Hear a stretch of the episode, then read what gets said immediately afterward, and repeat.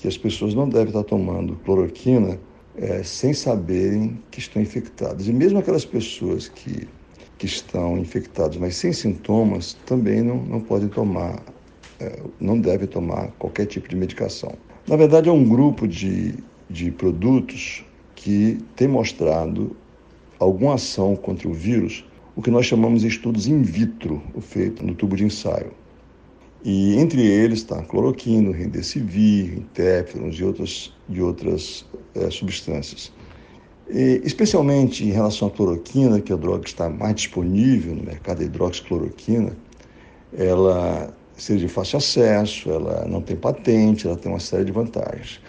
E ela também mostrou eficácia é, in vitro com potencial uso é, para pneumonia causada pelo Covid-19.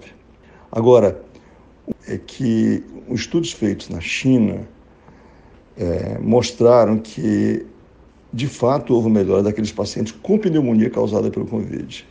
Apenas desses pacientes. Qual é o problema das pessoas correrem para a farmácia? Desabastecer e quando as pessoas que realmente estiverem doentes precisarem, não existem mais.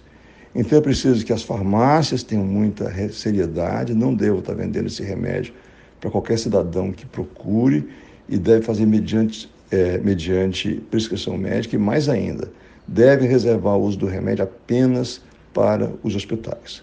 Então isso é fundamental. A Bahia já fez isso e outros locais estão fazendo também. Então a, a hidroxicloroquina sim é promissora.